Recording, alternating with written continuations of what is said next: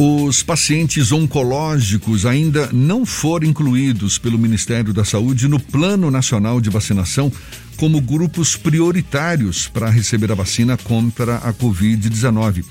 E isso mesmo sabendo que quem tem câncer é considerado parte do grupo de risco, já que o tratamento oncológico geralmente afeta o sistema imunológico do paciente.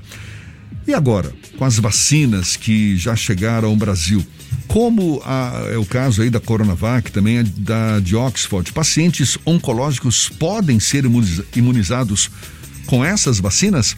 A gente fala mais sobre o assunto conversando agora com a médica oncologista do Núcleo de Oncologia da Bahia, da Oncoclínicas do Hospital Santa Isabel e presidente da Sociedade Brasileira de Oncologia Clínica, Clarissa Matias, nossa convidada. Seja bem-vinda. Bom dia, doutora Clarissa. Bom dia, como vai você? Prazer todo nosso tê-la mais uma vez conosco aqui, seja sempre bem-vinda. Existe alguma restrição em relação a essas vacinas já disponibilizadas contra a Covid-19 para pacientes oncológicos, doutora Clarissa? Bom, é, em primeiro lugar, eu gostaria de agradecer pelo convite. É muito importante né, o papel da mídia nos ajudando a disseminar essa informação. Então, os pacientes oncológicos, eles não só podem, como eles devem ser vacinados. Né?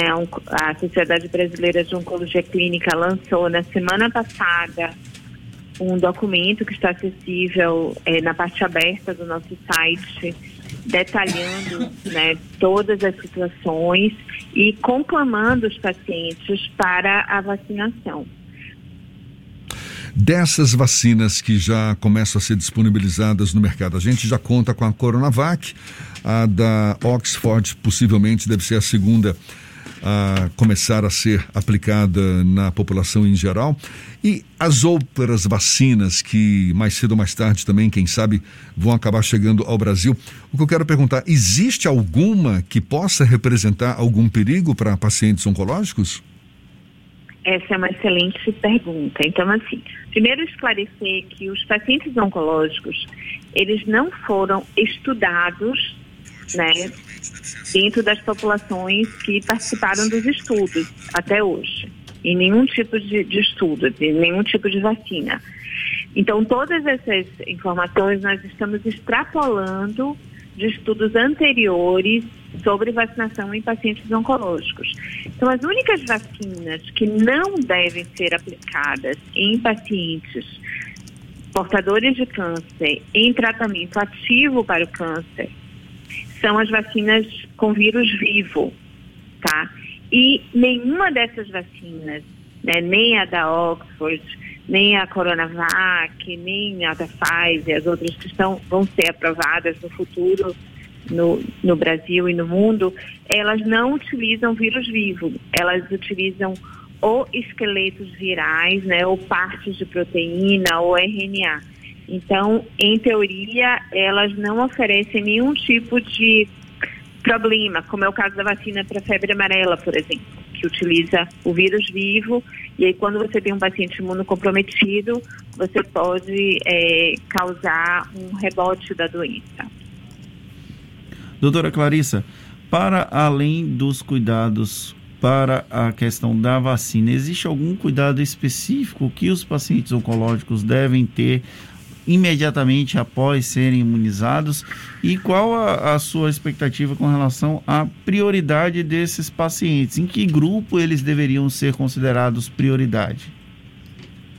Então, a, em relação à primeira pergunta, é, os pacientes devem ficar atentos para sintomas como dor no local, febre, né, um pouco de, de moleza no corpo, cansaço, fadiga. Esses parecem que são realmente os sintomas mais prevalentes na população oncológica também.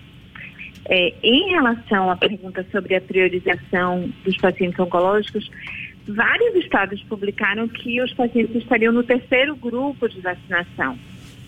Né? Então, é, nós estamos realmente esperando, esperando que é, cheguem a cidades um número grande de, de vacinas para que a gente possa efetivamente vacinar nossos pacientes. O paciente oncológico normalmente ele passa por um processo que desgasta a própria imunidade, seja com quimioterapia, uhum. inclusive até a radioterapia tem esse impacto. Essa questão da baixa imunidade não chega a ser um risco aumentado em caso de contaminação pelo novo coronavírus? Esses pacientes não deveriam estar num grupo ainda mais prioritário do que o grupo 3? Então, é, essa tem sido nossa discussão e, e você está absolutamente correto, porque são pacientes de risco. Os pacientes têm alguns estudos é, em câncer de pulmão, principalmente, leucemias, linfomas, que mostrou uma mortalidade de até 30% nessa população. Então, é, nós estamos né, em discussão como sociedade para tentar mover esse grupo para cima.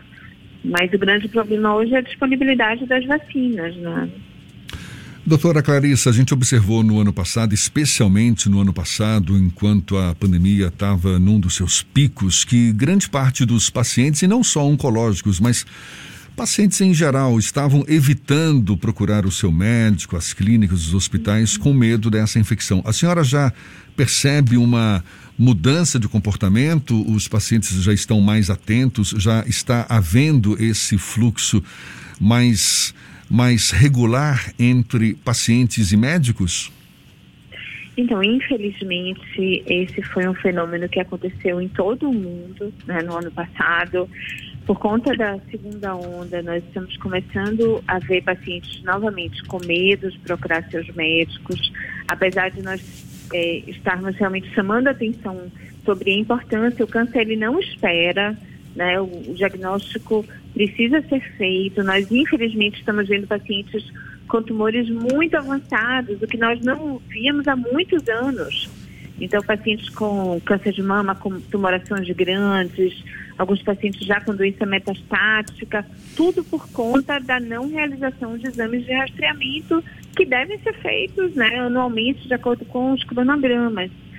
É, os pacientes ainda estão com medo, né? lembrando que nós temos a telemedicina, que nós temos a segurança dentro dos serviços, né? com a utilização de máscaras, com o uso de álcool gel, com uso de, é, com partes do de hospitais dedicados a pacientes não Covid, com cirurgias seguras. Então, tudo isso precisa ser enfatizado. O paciente precisa procurar seu médico, o paciente precisa fazer seus exames. Doutora Clarissa, quando o paciente oncológico ele uhum. tem alguma dúvida com relação a esse processo de vacina, a imprensa tem um papel fundamental para explicar, mas tem uma, infelizmente nós convivemos com uma infodemia e com informações desencontradas que circulam em redes sociais como o WhatsApp, são redes privadas. E muitos uhum. desses pacientes não têm acesso a uma informação mais precisa. Em que fontes a senhora recomenda que esses pacientes eles procurem a informação para de alguma forma dirimir as dúvidas sobre em que momento tomar a vacina, como reagir à vacina e que garanta a segurança dessa vacina para esses pacientes? Excelente pergunta também. Então, nós disponibilizamos o site da Sociedade Brasileira de Oncologia Clínica, a SBOC, né, que é www.sboc.org. É, nesse site nós preparamos cuidadosamente, carinhosamente, infográficos destinados ao, aos pacientes. Então eles podem, eles têm a pergunta lá com a resposta, né? Está muito didático, foi preparado realmente assim com muito cuidado mesmo. E é, existem também outras entidades, como a Oncoguia, como Todos Juntos contra o Câncer, que são entidades também filantrópicas, que é, possuem no seu site diversas informações. Tem o 0800 também do Oncoguia, que tem ajudado bastante. Doutora. A, a, o papel da imprensa é fundamental para que nós possamos desmistificar todas essas fake news que estão realmente assolando né, as redes sociais. É isso aí, a gente está procurando fazer o nosso papel e agradece muito a sua participação também. Sempre um prazer conversar com a senhora para esclarecer dúvidas sobre um tema tão importante uhum. como, como esse.